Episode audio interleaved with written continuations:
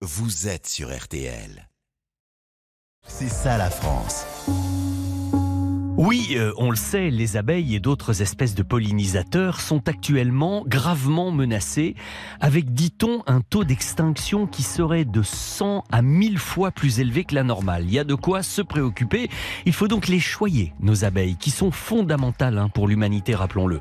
Et Christian Lubat, qui est fils d'apiculteur, originaire du Lot-et-Garonne, euh, même si professionnellement, vous voyez, il a butiné un peu en dehors des ruches euh, par la suite, il y est revenu en 2016 en créant la start-up Bigward, spécialisée dans la biosurveillance de l'environnement par les abeilles.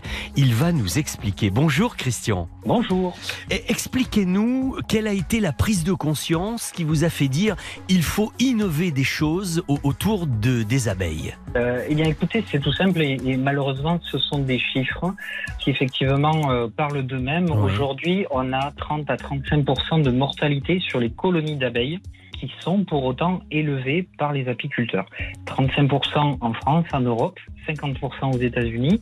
Euh, c'est énorme pour euh, justement un, élevage, euh, mais c'est à mettre en vis-à-vis de, l'intérêt de ce, de ce pollinisateur qui est nécessaire pour 75% des fruits, légumes, graines que l'on consomme grâce aux services de pollinisation que ces abeilles veulent bien faire gratuitement pour nos agriculteurs dans nos vergers euh, ou, dans les jardins euh, ou dans la nature de manière générale. Les abeilles, celles que vous appelez des drones en quelque sorte. Oui, tout à fait, parce que cette abeille qui décolle 10 à 15 fois par jour pour aller chercher tout simplement de la nourriture, c'est-à-dire de l'eau, du nectar, du pollen euh, dans un rayon de 3 km autour de sa ruche, eh bien c'est un, effectivement un drone qui va collecter sa nourriture, qui va réaliser euh, le service de, de, pollinisation, mais finalement en l'observant depuis la ruche, finalement quand elle revient, euh, ben, d'en voir euh, les effets positifs également. Alors c'est là où vous vous êtes dit que vous aviez une carte à jouer et qu'il fallait innover. C'est là que vous intervenez. Tout à fait, tout à fait, parce que euh, la biodiversité a une carence euh, systémique, on va dire, de mesure.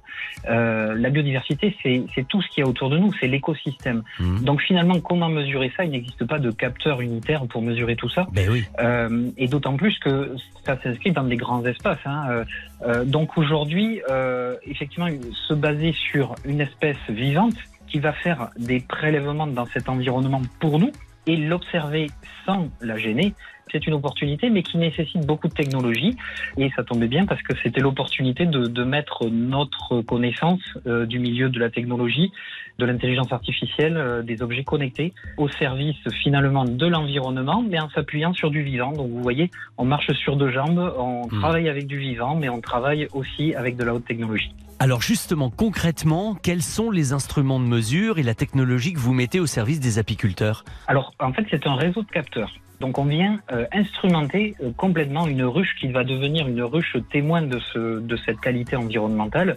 Donc on va mesurer à l'intérieur de la ruche notamment la température qui est représentative de, de, la ponte de la reine, puisque les abeilles vont thermoréguler l'intérieur de la ruche pour que les œufs se transforment plus tard en abeilles. Mhm. Et, et, donc ça nous, nous, montre bien ce contexte d'élevage. On va mesurer bien sûr les conditions météo avec une station météo extérieure. On va mesurer le poids de la ruche pour avoir le rendement de butinage, la consommation de l'état de stock. Euh, et notre dernière innovation, on va aller jusqu'à compter les abeilles une par une euh, grâce à des technologies de computer vision, c'est-à-dire l'analyse vidéo et euh, couplé à l'intelligence artificielle. C'est notre dernier produit qui s'appelle BeLive euh, et qui a remporté euh, le CIMA Innovation Award en argent il, y a quelques, il y a quelques jours. Alors je vous en félicite et, et ça n'est que mérité. Dites-moi Christian Lubat, toutes ces technologies, elles sont à destination des apiculteurs ou pas? Alors elles sont à destination des apiculteurs comme outil d'aide à la décision, mmh. mais la nouveauté depuis cette année, c'est la biosurveillance de l'environnement par la veille qui s'adresse cette fois-ci aux agriculteurs, aux entreprises, aux territoires, au pouvoir public, finalement, qui vont être dans une démarche de transition écologique et qui ont les leviers pour changer notre, écosystème grâce tout simplement à des implantations paysagères, de l'interculture, de l'interrand, de la bordure de champs. Et, et, nos agriculteurs sont volontaires pour euh, mettre en place des actions pour réussir au plus vite cette transition écologique dont on a besoin. Et puis, j'ai souvent entendu parler du phénomène de vol des ruches. Il paraît que c'est très courant. Vous avez vous instauré un système de GPS finalement pour arriver à les, à les suivre? Oui, alors c'était tout au début de, effectivement de, notre, de notre lancement de société. On, veut faire des marqueurs environnementaux, c'est ce, que, ce dont on a discuté jusqu'à maintenant. On veut aussi bien sûr aider les apiculteurs à vivre de leur métier. Mmh. Et aujourd'hui, ils sont soumis comme leurs abeilles à, de multiples stresseurs. donc les abeilles meurent, c'est ce qu'on a dit. Donc eux, ça les pénalise puisque c'est leur outil de travail. Bien sûr, il y a le changement climatique qui entraîne des variations euh, sur les productions de miel. Euh, et tous ces stress euh, entraînent le fait que les essaims d'abeilles sont rares. Et ce qui est rare, malheureusement, eh attire la convoitise. Eh oui, eh oui, oui. Et, et, on parle de gens qui vont, mal intentionnés, bien sûr, qui vont voler des ruchers entiers, c'est-à-dire 30, 40, jusqu'à 80 ruches en une fois, une nuit. Euh, et pour essayer euh, probablement de les revendre derrière, puisque hmm. ben, cet essaim a une valeur.